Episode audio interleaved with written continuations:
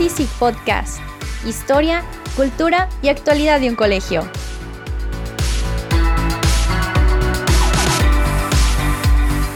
Soy su presentadora y amiga Mariana Franco. Los dejamos con nuestro compañero Jorge Moller. Bienvenidos, bienvenidas al programa Somos Easy, podcast del Instituto de Humanidades y Ciencias de Guadalajara. Les habla su amigo y compañero Jorge Moller. Se habrán dado cuenta que se siente cierto rumor en la ciudad. Hay abuelas y mamás caminando con paso ágil, papás también. Andan paseando por tianguis, por ferias, por tiendas y mercados, tal vez algunos hasta por el Parque Morelos. Hay cierto rumor en la ciudad porque se acercan los primeros días de noviembre.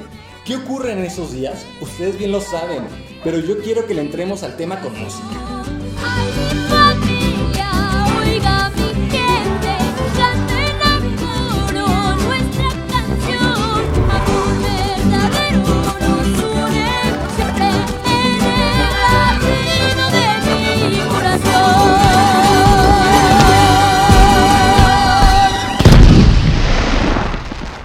El latido de mi corazón, tema que estábamos escuchando, forma parte de la banda sonora de la película Coco, que como todos saben, trata del tema del festejo tradicional por el Día de Muertos. Y ese es precisamente el asunto que trataremos hoy. Tenemos varios invitados, no pierdan la sintonía. Todos los jueves a las 8 de la mañana, escuchas Somos Easy Podcast.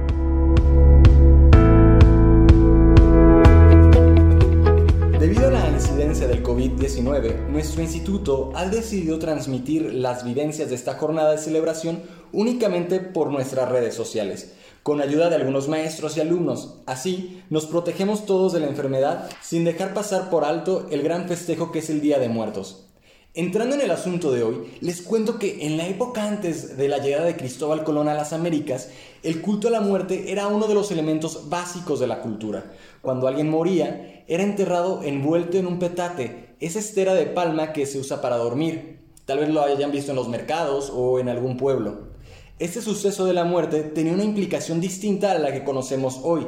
Las familias organizaban una fiesta con el fin de guiar al fallecido hacia su recorrido al Mictlán que, de acuerdo a la cosmovisión mexica, era el nivel inferior de la Tierra de los Muertos. Los indígenas incluso le colocaban comida por si en ese viaje llegara a sentir hambre el pobrecito o la pobrecita. El Día de Muertos, en la visión de nuestros antepasados, supone el retorno transitorio de las ánimas de los difuntos, quienes regresan al mundo de los vivos para convivir con sus familiares, en la celebración de Día de Muertos, la muerte no representa una ausencia, todo lo contrario, es un signo de vida que se representa en el altar ofrecido y que se celebra. Algo muy curioso es que el origen de esta celebración radica en la coincidencia de la conmemoración del Día de Muertos que los indígenas realizaban con los rituales religiosos católicos traídos por los españoles, pues estos celebraban el primero de noviembre a todos los santos un día dedicado a los muertos chiquitos o niños y el día 2 de noviembre a los fieles difuntos, es decir, a los adultos. Los indígenas hicieron converger la veneración de sus muertos con el calendario cristiano, que a su vez coincidía con el final del ciclo agrícola del maíz. Hoy en día se ha transformado en una fuerte tradición popular. Muchas familias colocan ofrendas y altares decorados, se adornan las tumbas con flores o se hacen altares sobre las lápidas. La tradición también habla de facilitar el retorno de las almas a la tierra esparciendo los pétalos de flores de cempasúchil y colocando velas, como en la película de Coco. Estos son algunos de los elementos de esta festividad. Con nuestros invitados estaremos dialogando mucho más sobre esto. Esta es una celebración mexicana reconocida en todo el mundo. Sepan ustedes que desde el 2008 es calificada como Patrimonio Cultural Inmaterial de la Humanidad por la Organización de las Naciones Unidas para la Educación, la Ciencia y la Cultura, es decir, la UNESCO.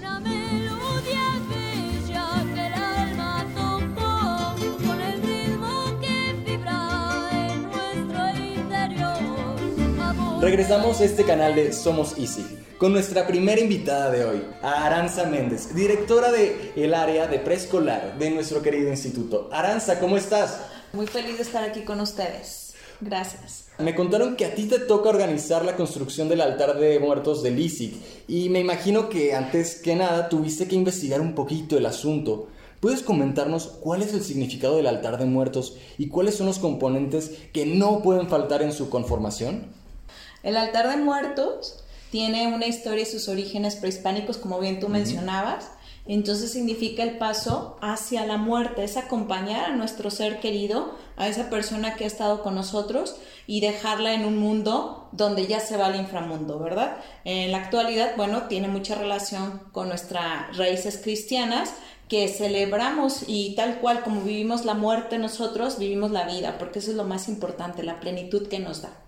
Y parte de los elementos importantes que vamos a encontrar ahí, pues obviamente son los objetos personales a quienes les vamos a dedicar ese altar de muertos, ese ser querido que aún queremos recordar, que se le va a permitir en la noche del primero de noviembre hacia el 2 de noviembre salir.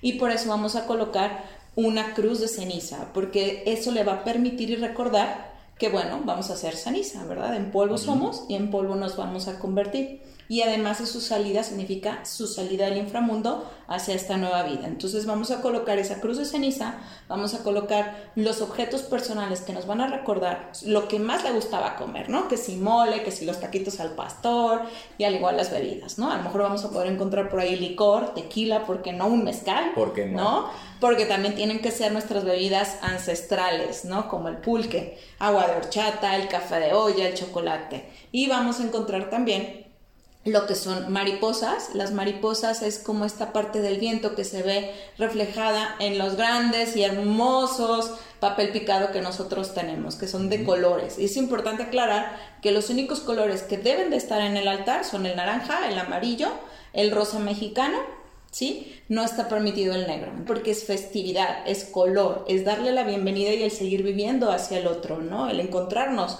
Vas a encontrar sal, que es para purificarnos, vas a encontrar agua para que se lave las manos, ahorita que estamos en tiempo de pandemia también nos tienen que lavar de las manos, ¿por qué no? Jabón, una toalla y vamos a encontrar todo lo que tenga que ver con mucho color. El Día de Muertos, desde esta, este punto, esta idea, está relacionado entonces con la vida y por ende yo creo que también con, con la virtud del amor. ¿Consideras tú lo mismo, Aranza? Curiosamente, en el calendario agrícola en esta fecha que nosotros celebramos el Día de Muertos, se terminaba la fertilidad, ¿no? Era ese, ese brindar, es importante porque eso es lo que hace un altar, ¿no? Brindar. Entonces, ¿qué hace uno? Pues me brindo al otro. Es ese encuentro de amor, me brindo para el otro, soy para el otro y en el encuentro en el otro me voy transformando. Entonces, ¿qué importancia tiene aquí el amor? Es esa, es esa parte de encontrarme con la plenitud de la vida y el poderme transformar para darme hacia el otro, ¿no? Y que es importante que a lo mejor los seres queridos que ya no se encuentran con nosotros, pues que nos han dejado, cómo viven a través de nosotros y cómo viven a través del amor. Entonces, qué importante es que mi antepasado, mi ancestro, está hablando a través de mí con el amor y yo me encuentro con el otro para brindarle. Entonces es ese me brindo y se brindan los demás, ese amor pleno para, para poder dar vida, que es lo más importante. Oye, Aranza, ¿Recuerdas cuando eras niña qué era lo que más disfrutabas del Día de Muertos? Los dulces mexicanos. Definitivamente. Recuerdo amablemente cuando mi abuela nos sentaba y hacíamos dulce mexicano, ¿no? Un dulce muy, muy tradicional en estas fechas. Lechera, muy rápido, lechera, nuez, y nos ponían con galletas marías y hacer bolitas. Entonces era la manera en que nos reunía mi abuela en torno a ella para poder elaborar estos dulces, ¿no? Y vuelvo a lo mismo, esa manera de decir, nos hace partícipes de una ofrenda, nos hace partícipes de lo que tú estás dando y era como la manera de decir, ustedes pequeños tienen esa oportunidad de brindar a través de sus manos, a través de lo que ustedes están elaborando los dulces, ¿no? Y el poder ver a toda la familia reunida nuevamente. Vale, Aranza, volvemos contigo en unos minutitos, pero quería que llegara hasta este canal nuestro queridísimo amigo Ricardo Castillo, director de secundaria, y es que ha sido otro de los organizadores de las actividades por el Día de Muertos en el ISIG. Richard, ¿cómo estás? Hola Jorge, bien, gracias por la invitación. Hola a todos. Richard, ¿en qué se ha basado secundaria y preparatoria para la selección y realización de actividades por el Día de Muertos? Parecería que estamos en un año donde la cultura, en donde a través de esta cultura de pandemia, de aislarnos, parecería que estamos haciendo hasta un ritual de, de, darle cabida a la muerte. Y escuchamos tantas noticias en donde la muerte desgraciadamente está muy presente. Pero este espacio de la celebración del Día de Muertos creo que refleja, como bien decían, la experiencia de la misma vida, ¿no? Y queremos que este espacio que se expresa a través del arte nos ayude a normalizarnos, ¿no? Nos ayude a decir, esto lo celebrábamos desde hace muchos años y no por esta situación de pandemia y demás, pues vamos a, relegarnos, vamos a aislarnos, sino vamos a celebrarlo con un matiz diferente, con lo que se llama nueva normalidad. Tenemos nuestros espacios de artísticas, ¿no? Nuestras clases de artísticas y ante esto, pues queremos aprovecharlas. Creemos que esta celebración es muy rica en esta parte cultural, artística y los chavos también son muy creativos. Entonces a través de la música, a través de la pintura, de la construcción, de por ahí unas calaveras, a través de un elemento como lo decía Aranza, que es eh, el altar de muertos, pues que el chavo y la chava se empiecen a expresar y que traten de normalizar esto que estamos eh, eh, viviendo. Entonces, pues la variante es, sencilla, ¿no? En una, una, parte virtual. ¿Y qué implica eso? Que el trabajo sea en casa y que también pueda involucrarse un poco la familia con estas tradiciones. Eh, podría decir que sí, habrá una, una, canción ahí que se va a hacer un ensamble, podría decir que también una expresión artística en arte como escénica, a través del baile, a través de unas calaveritas montadas en teatro, y bueno, las expresiones también eh, de arte plástico. Entonces, claro que una sorpresita también desde la parte de, de los directores, pero pues se trata de normalizar y, y celebrar estas tradiciones mexicanas que nos unen. Queremos que se, que se celebre la vida. ¿Cómo ha sido la participación de los chavos? ¿Cómo los has visto? ¿Cómo los has sentido también? Si para nosotros es complejo, eh, ciertamente para los chavos lo ha sido. Entonces tratar de normalizar algo en donde podríamos decir que lo más fundamental es la interacción, la construcción con sus amigos de sus altares, del tapete que normalmente hacíamos y una expresión por ahí en la velada del Día de Muertos ha sido compleja, pero la participación está. Y algo que quisiera resaltar es cómo nos obliga a en el buen sentido nos obliga a regresar también a nuestra familia, ¿no? Lo que hacía con mis amigos es bien padre, ¿no? Porque es la interacción, tradiciones, creatividad, fiesta, la vida y toda la parte reflexiva desde la espiritualidad, pero ahora nos ha obligado a, entrar a nuestras familias y eso ha sido bueno, ha sido una participación buena. Por ahí estamos eh, procurando un, concurso de altares, pero en esencia es la búsqueda también a a seguir construyendo como familia algo que es de muchos años de tradición, pero que también nos va a unificar. Reconocer que mi papá y mi mamá también son muy creativos, van a ir viendo ellos también mi capacidad para ser creativo. Tenemos chicos que... Eh, de primera mano dijeron yo, sí, yo sí quiero entrar, no nada más a la parte que puede ser de artísticas, que es el cumplir, ¿no? Sino también a la parte de entrarle a esta riqueza con los altares de muertos y involucrando a su familia. Vale, Richard, espero que te vuelvas a aparecer en futuras ocasiones. Aquí estaré, invítame. Recuérdame, hoy me tengo que ir, mi amor.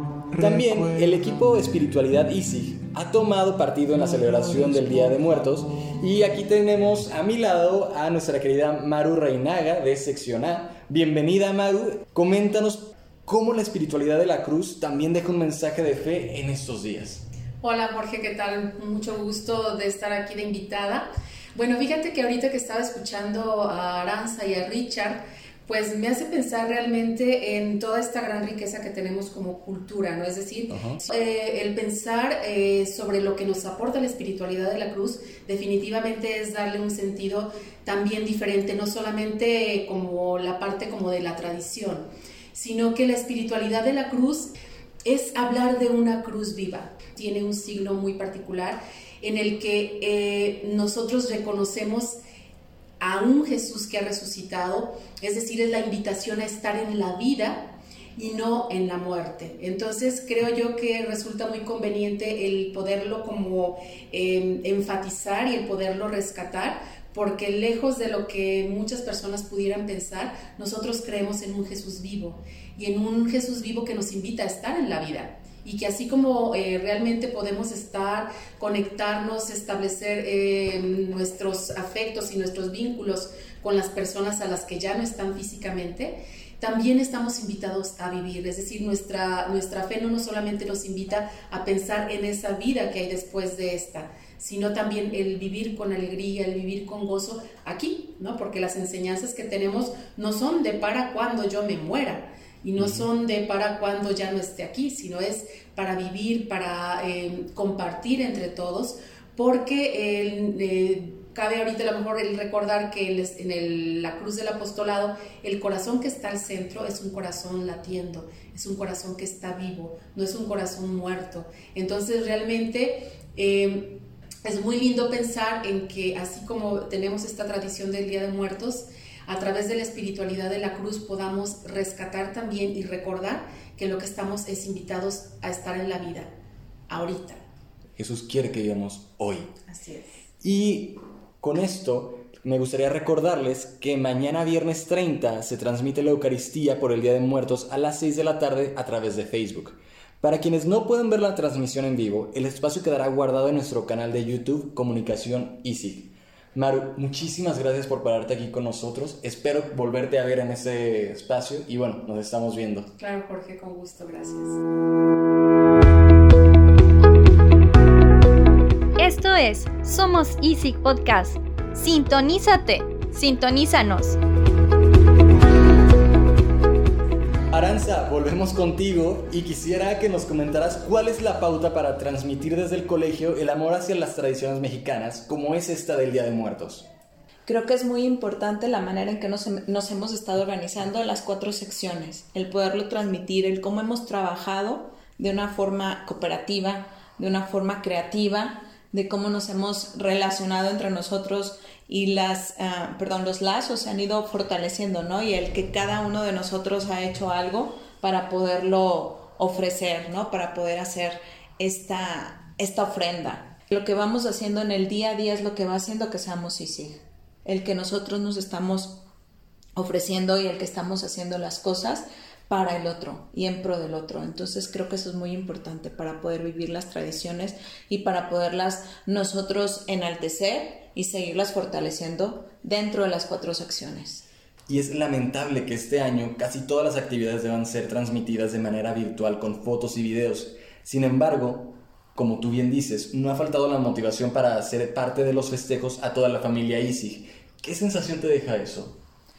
Bueno, es una sensación de gratitud porque nos ha dado la oportunidad de que cada uno vaya aportando desde donde estamos desde casa, ¿sí? Ir aportando lo mejor, ¿no?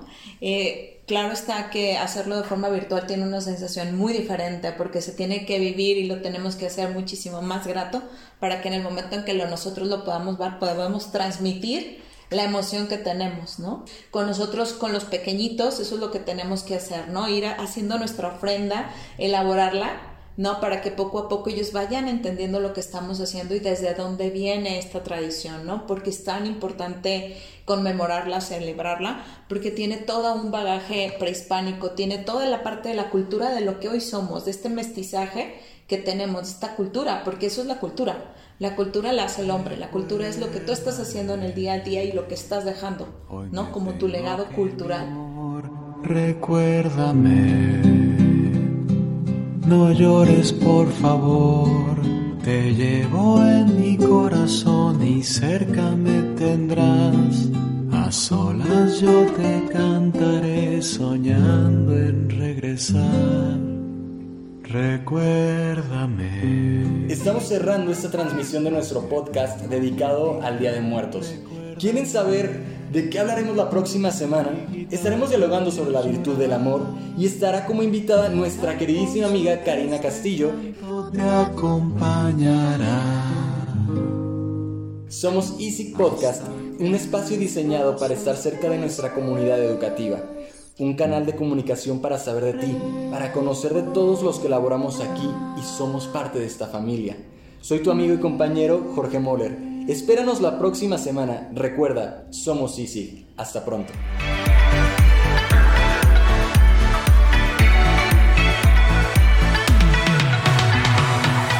Esto es Somos Easy Podcast. Descárganos desde Facebook o Instagram en arroba soy Easy. Guión Rosana Zamora. Producción Liz Ávila Rafael Carrillo y Rosana Zamora. Presentó Jorge Moller. Yo soy Mariana Franco, presentadora y amiga. Somos Easy Podcast, muy cerca de ti.